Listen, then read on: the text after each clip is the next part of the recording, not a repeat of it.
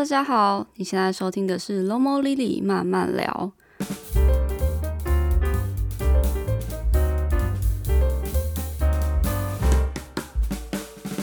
Hello，大家好，我是 Lily，欢迎回到我的 Pockets 频道。今天呢，我们想要来聊一聊玩偶游戏中另外一个很重要的角色，那就是松井风花。不知道大家有没有看过一些讨论日本动漫的文章或是影片哦？嗯，其中有一个主题让我一直都蛮印象深刻，而且就是一直都很有话题性，就是时不时都会被网络文章啊，或是网络讨论，就是重新再拿出来讲这样子。那个主题呢，就是。动漫中讨人厌的心机女性角色排行榜，就是它有各种不同的名字，但大概就是这个类型。那说到这个讨论串呢，玩偶游戏中的松井风花上榜次数还真的就是超级多。它大概就是跟其他一些什么珍珠美人鱼其中的一些角色啊，或者是什么小红豆啊，就偶尔会上榜。就大家说什么长大回去看，就觉得他们就是行为就是很心机女啊这种感觉。但是呢。呃，风花这个角色呢，她好像她的存在就是为了要抢人家男朋友一样，但是真的是这个样子的吗？风花这个角色在漫画中跟动画中其实个性就是有点不太一样，所以我们今天就是要依照原著的漫画的故事内容，就是来讨论一下这个角色。那风花其实是玩偶游戏故事中实质意义上的第二女主角。玩偶游戏这部作品呢，本来就是一部以沙男为中心为主角的成长故事。那从小学生篇开始，玩偶游戏的故事呢，就已经触及到了所谓的校园暴力、青少年问题事件、家庭问题以及对小孩产生的影响等等。那这些段落呢，也在角色们的互动互助下，有了一个相对完满的短暂句点。所以整体来说，呃，玩偶游戏的小学生篇是结束在一个快乐的结局。那国中生篇呢，就是一个新的篇章了。在国中生篇呢，这个故事着重描述了沙男与其他角色群们青少年时期的成长与感情的互动。那其中蛮重要的一点，当然就是包括了他们的爱情，毕竟是情窦初开的年纪嘛。风花也就在这个时候合理的登场。那我们现在就先来介绍一下玩偶游戏国中生篇的故事背景。呃，沙男羽山小刚以及小刚的女朋友雅史，他们都是私立神保小学六年三班的好朋友。他们四个人也一起直升了私立的神保中学。但是就在这个时候呢，沙男也正式决定参加电影《水之馆》的演出，所以他在国中开学之后会有一段时间的缺课。那新学期开始了，除了这一些从国小直升国中的学生们，呃，也有外部进来的新生。新学期新的学校，当然也是需要重新分班。羽山小刚跟牙齿被分到了一年一班，而沙男则跟另外一个几乎没有戏份的六年三班女同学一起被分配到了一年八班。也就是说，沙男身为主角呢，他跟他最要好的这一群朋友们被打散了。这同时也意味着沙男的生活将会出现新的人事物，也为后续各个角色的感情线埋下了伏笔。而沙男也是在这个进到一年八班的教室前，在厕所遇见了同为八班的外来新生松井风花。沙男跟风花两个人在厕所聊得很来，很快就成为了新朋友。闲聊中得知风花小时候住在东京，同样在这附近念幼稚园。国小的时候呢，因为父母调职去了大阪，国中才跟父母一起重新回到了东京。所以现在的风花是操着一口大阪腔日语。这边稍微补充一下大阪腔哦，呃，有在学日文或是对日本比较有了解的，应该会还蛮知道，就是大阪腔就是跟嗯大家比较常听到的日语，它其实会有一个比较不同的腔调。那可能就是以台湾来讲的话，因为台湾可能每个县市大家讲话的口音还是有一点点稍稍的不同，但我个人是没有这么强烈的感觉啦，所以。呃，这个大阪腔的风花呢，它在卡通中，就是在我们以前常看的那个动画中啊，它的国语配音其实是有一个蛮特意去演出的腔调。这个在当年其实应该蛮多小朋友们比较不懂的时候，就觉得这个女生很奇怪，为什么就是讲话特别特别的不同？那我觉得它只是一个用不同的语言去表示她从另外一个城市来，表示她跟沙男跟原本的这个生活圈的人是不太一样的这一个象征。那回到这个沙男跟风花的相遇哦，他们在厕所相遇之后呢，呃，经过了一段校园生活，沙男在餐厅将这个新朋友风花介绍给了雨山以及小刚做认识，没有想到风花却像是想到了什么一样，他怒气冲冲的打了雨山一巴掌，因为这一巴掌以及风花怒火中烧的控诉，雨山跟小刚这才相信。眼前这个讲着一口大阪腔的女孩风花，就是他们幼稚园时的同班同学。好，幼稚园同学没什么大不了嘛。但有问题的事情是，当年一群幼稚园的小屁孩在讨论，哦，哪个同学偷看到爸爸妈妈亲亲啊，好害羞。一群小男孩在那边讨论，但当时已经人小鬼大的雨山就脱口说出了“大人亲亲很正常啊”这种话。那其他小朋友当然就是打赌说：“天哪，你好像小大人哦，你一定是假装在讲这些话啦，你一定也不敢啦。”所以其他小朋友就起哄着打赌，他说：“你一定不敢亲别人啦。”那天不怕地不怕的小鬼头雨山还真的打赌了。那一群屁颠屁颠的幼稚园小鬼，他们觉得班上女生就是风花最可爱，雨山就把风花叫到了后院，然后亲了风花一下就走了。最后雨山还拿到了大家打赌的钱。呃，这边还是得打个岔哈。虽然这是一个幼稚园的小鬼头们的无聊的打赌，但是尊重他人身体的界限是要从小就要教导的观念。那雨山完全是错误示范，请大家知悉。回到这段对风花以及雨山来说都是黑历史的幼稚园往事哦。风花在国小的时候，猛然间想起，他觉得自己的初吻好像被雨山夺走了。虽然他当初幼稚园的时候只觉得有口水沾在他的脸上，那雨山也并不是抱持的想要吃风花的豆腐的心情去亲他的。但是雨山回过头去想的话，就觉得自己真是一个莫名其妙的小鬼。所以对风花跟雨山来讲，这个历史都是一个黑暗的黑历史啊。那。大家是不是都还以为雨山跟沙男小学的时候就认识，然后一起长大，之后还结婚，是妥妥的青梅竹马恋爱啊？呃，但某种意义上来说呢，雨山最初的青梅竹马其实是小刚跟风花哦。小刚跟风花毕竟是雨山在幼稚园就认识的朋友，虽然风花中途离席，但现在还有重新出现了。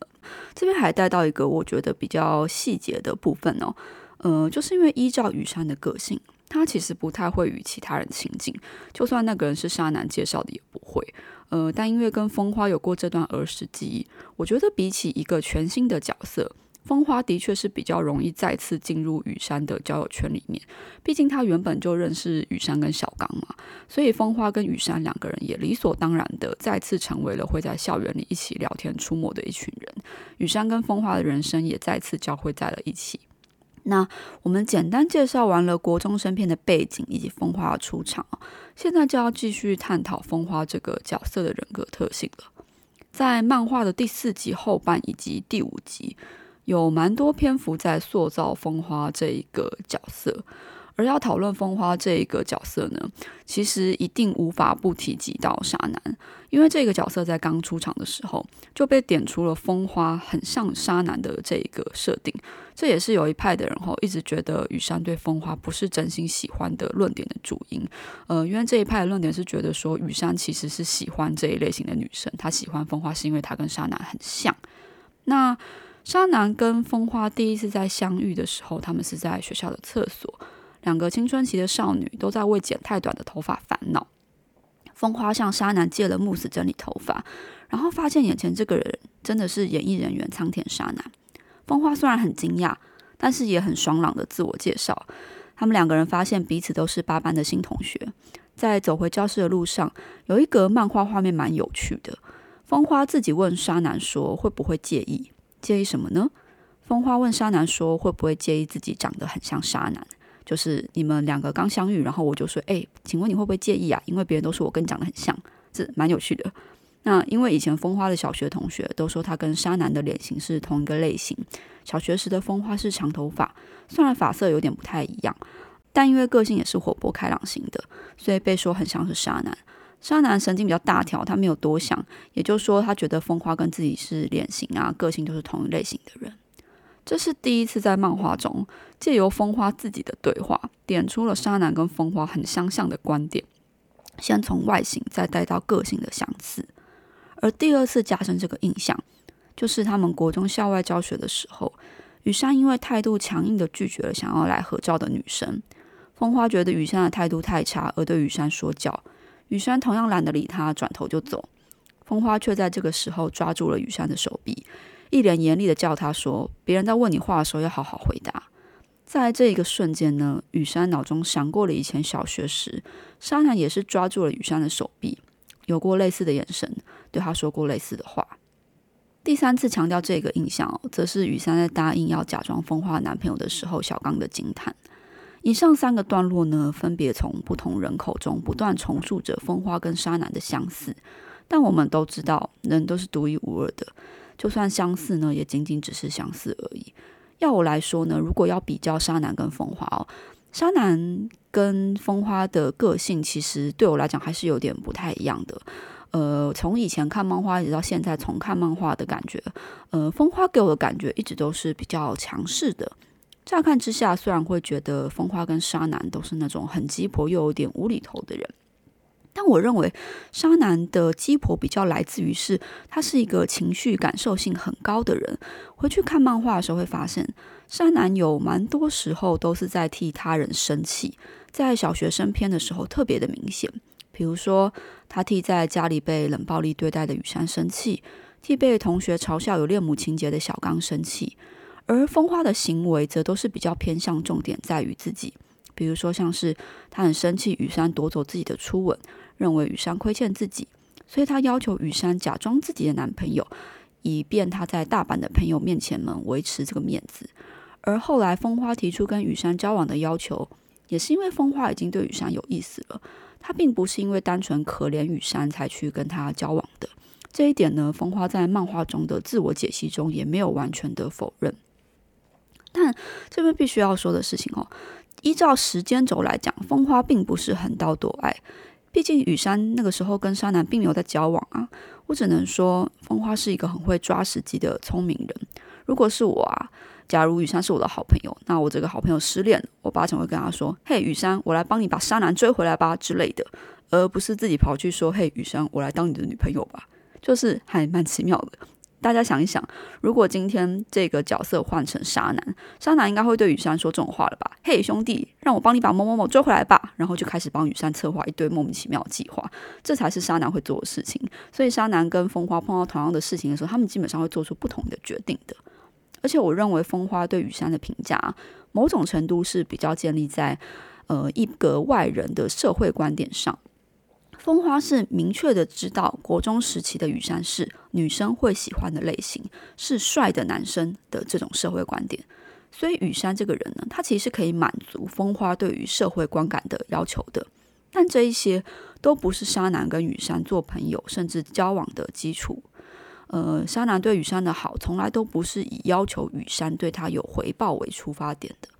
再来就是沙男因为出外景很久没有去学校上课。风花自动帮沙男准备好了所有的笔记，就在沙男感动之余，风花居然跟沙男收钱。虽然这个漫画比较像是在开玩笑啦，但是这个漫画让我觉得说，风花其实是一个非常精明的人，他是算的都非常的清楚。但如果我是沙男，我可能会有点无言吧，就是我又没有叫你帮我抄笔记，是吧？虽然知道你的收钱像是开玩笑，但是好像难免有一种被强迫的感觉。那另外一个例子则是呢。风花明显对于沙男拍完电影回到学校之后，对于沙男有某种程度的尴尬。风花不会主动提起自己跟雨山交往的事，沙男微微的问起来，他也只是说没什么好说的。这边就蛮有趣的，因为如果风花提出跟雨山交往的前提，是因为风花相信沙男在跟直城交往，以为沙男不喜欢雨山，那么风花他知道自己喜欢雨山。他跟雨山告白，就也没有什么介入沙男跟雨山感情的问题。那风花在面对拍完电影回到学校的沙男，他的态度应该是要落落大方的才对，但是他反而很本能的去避开跟沙男讨论到雨山。那既然如此，我在看这段漫画的时候，我的感觉就是，风花其实心中隐隐约约有感觉到，就算沙男不喜欢雨山，沙男跟雨山的感情或许也是比跟自己还要好，又或者是说。风花可能隐约知道雨山还在喜欢沙男，毕竟风花确确实实的知道，在他们两个交往前，雨山是喜欢沙男的。那交往后呢？风花其实是没有把握的，他唯一有胜算的就是正牌女友这个头衔。另外，到目前为止哦，沙男跟风花的感情其实并不算是非常的稳固，毕竟他们相识短短一个多月，沙男就去拍电影了。所以这边只能说，他们的友情虽然并不是那种什么塑料姐妹情，但是其实他们也并没有这么的了解彼此，他们的感情其实也还没有这么的稳固。而风花跟雨山也是，风花完全不知道雨山国小时发生的诸多问题事件，雨山也完全不是那种会跟你滔滔不绝讲心里话跟过去的人，所以当雨山渐渐无法在生活中感受到平静，心中的怒气无处发泄时，他跟风花无法沟通的这个问题就浮现了。但我觉得这都不是谁在欺骗谁的问题，而正是因为相处的时间太短，他们的交往也太过于匆促。以上这些剧情呢，我自己会简单的总结风花的个性为：第一点，他是一个很在乎世俗眼光的人；第二点，他的个性其实也比较自我为中心。我觉得这是让我自己以及许多看漫画的女生可能会不喜欢他的原因。我觉得那是一种小事件的累积，可能一开始都没有感觉，但一件又一件的事情累积起来，就是让大家感觉到微妙的不愉快。特别的是哦。电视动画版又将风花这种个性放大，最著名的经典中的经典哦，就是动画原创的沙男跟直城准备搭机去纽约，风花雨山一行人冲到机场送机，原本还是闺蜜的十八相送，下一秒就是握住雨山的手宣誓主权，就是这一幕让松井风花多年被钉在小三的讨论榜上永不缺席的原因。虽然就是照时间轴以及整体的脉络来看，风花并没有横刀夺爱，他也绝对不是小三。但细看他的个性哦，我觉得他这个人的个性其实是比较有目的性的，会让我很有压力。我想大家不喜欢他的原因，绝对不光光只是因为他曾经跟雨山交往，不然反过来说，风花就是一个把握机会、勇敢追爱的女生呢。至少比起嘴硬的雨山以及迟钝的沙男，风花更清楚自己的心意。这照理来说应该是一个很果敢去爱的女生，但是加上了比较强势的个性，就感觉有点讨人厌。我自己倒也不是真的因为她跟雨山交往，所以对她有许多的维持，主要还是觉得风花的性格比较强势，而且身为读者的我们，主要还是看着沙男跟雨山经过一连串的患难见真情，我们心中其实是认定沙男雨山这两个人的命运是一种不可断的牵绊。玩偶游戏当时的读者年龄层其实也相对的比较低哦，呃，主要的客群大概就是高中前的小少女们，甚至连载的这个《Reborn》杂志的读者群其实更小，国小的女生也是他们很重要的主要读者群。这个年龄的少女们呢，当然视角会更偏向雨山跟沙男这种明眼人都知道的感情线，风花的出现就理所当然成为了众人对于爱情中可能会出现的其他人的投射与厌恶。就算风花真的不是一个第三者，她还是被视为这样的一个角色，被固定在那个所谓的第三者的位置上。这一点我真的是要帮风花喊冤哦。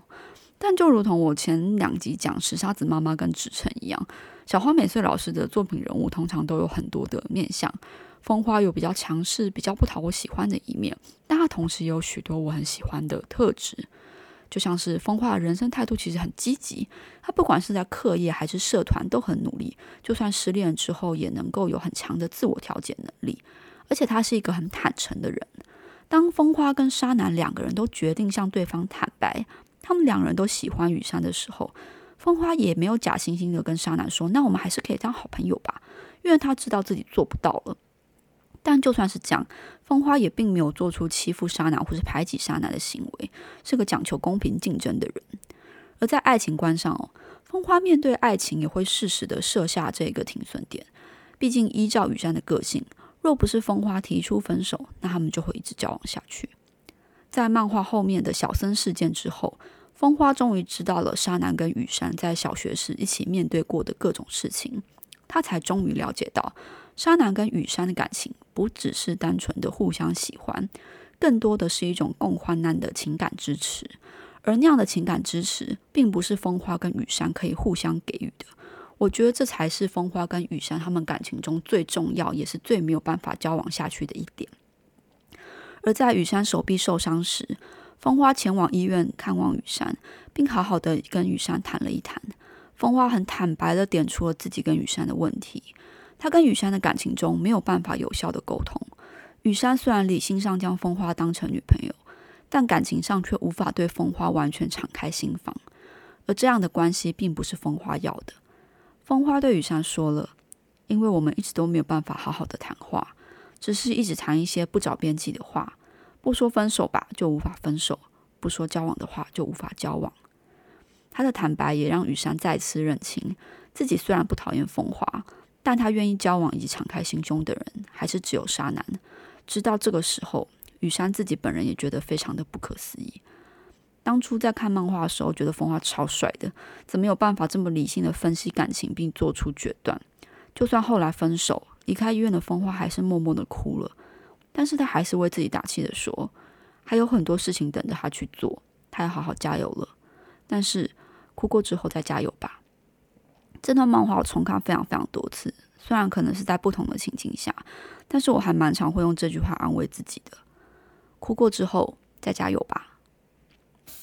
那我们今天的节目就到尾声了。呃，其实我在重看漫画的时候，发现风花的出场的篇幅其实意外的少，漫画大概就真的集中在五六七集中，后面几乎就没有什么风花的戏份了。嗯，但是在这样子的一个有限的篇幅中呢，风花还是展现了蛮多样的立体的面貌。我原本写这篇稿子的时候，是抱持着想要帮风花洗刷小三骂名的，但我前面写着写着就觉得风花个性在我眼里真的蛮强势的，就是差一点就变成我也是要一起骂他了。不过也因为后来风花跟雨山分手之后，在漫画中的戏份就少非常的多，后面的故事也完全是沙男雨山的感情主场，就没有更多铺陈风花的个性的机会了。但真的必须得说，要是没有风花的勇敢追爱以及他的果断分手。沙男跟雨山的感情路还真的是会继续迷茫好一阵子，直到现在，我还是非常佩服风花的勇敢。其实他大可以继续跟雨山在一起啊，但这样的爱情既不完全属于风花，那他也不留恋，大方的转身离开。这样子的风花一定会长大成一个非常棒、非常酷的大人吧。那我这节讲稿也是写的非常久，我真的是没有想到我的讲稿可以写的这么的久。然后六月很快就过，我实在是看到我上次更新的时间，我实在是觉得真的是很对不起大家，怎么会这么久？那玩偶游戏可能就是我真的太喜欢这部漫画了，所以反而会希望能够很巨细迷的去探讨这一些角色的个性以及行为，结果变成好像有点吹毛求疵，就好像写的。呃，写稿的时间就变得更多了。希望未来这件事情可以有所改进啊！哇哦，是这一部漫画呢，目前我们已经讲了三个角色：石沙子妈妈、支撑以及风花。未来的话，沙男跟雨山一定也是会继续讲下去的。但目前下一集想要更新的内容呢，可能会聊一下柯南吧，因为柯南电影在暑假要上映了。今年的电影我是也是蛮期待的，因为柯南电影在我心中烂了好多年之后。去年的万圣节的新娘意外的还蛮好看的，所以就还蛮期待今年的电影的。所以呢，在电影上映之前，希望可以出一集，就是讲讲我对于柯南这一部呃漫画，在漫画中有哪几集我印象蛮深刻的推理故事的。那我想这个讲稿应该就会写的比较快了吧，所以希望我们下一集很快就可以见面喽。那我们今天的节目就差不多到这边啦，希望你们会喜欢。那也欢迎你们就是在那个 Apple Podcast 就是留言给我，因为它是一个目前比较可以开放到的平台，我可以看到你们的呃留言以及对节目的一些呃支持或者是一些想法。那呃，我现在也会把 podcast 同样的放到我的 YouTube 频道上。那 YouTube 频道，我后来想了一想，呃，之后放上去的 podcast 还是会新增字幕，因为我后来发现，呃，我有时候在看呃别人的留言的时候，有发现说，呃，有些朋友他可能就是在听觉上面，可能其实没有这么的方便，或者他可能在通勤的时候，他其实是不想要放声音的，或者是其实。呃，字幕对他们来讲是一个蛮大的辅助，所以我之后还是会把字幕补上到呃 YouTube 频道那一边，那就是呃补上之后也会再跟大家做一个公布，那也希望大家多多支持。那暑假到来，希望大家有一个美好的暑假，那我们就下期节目见喽，拜拜。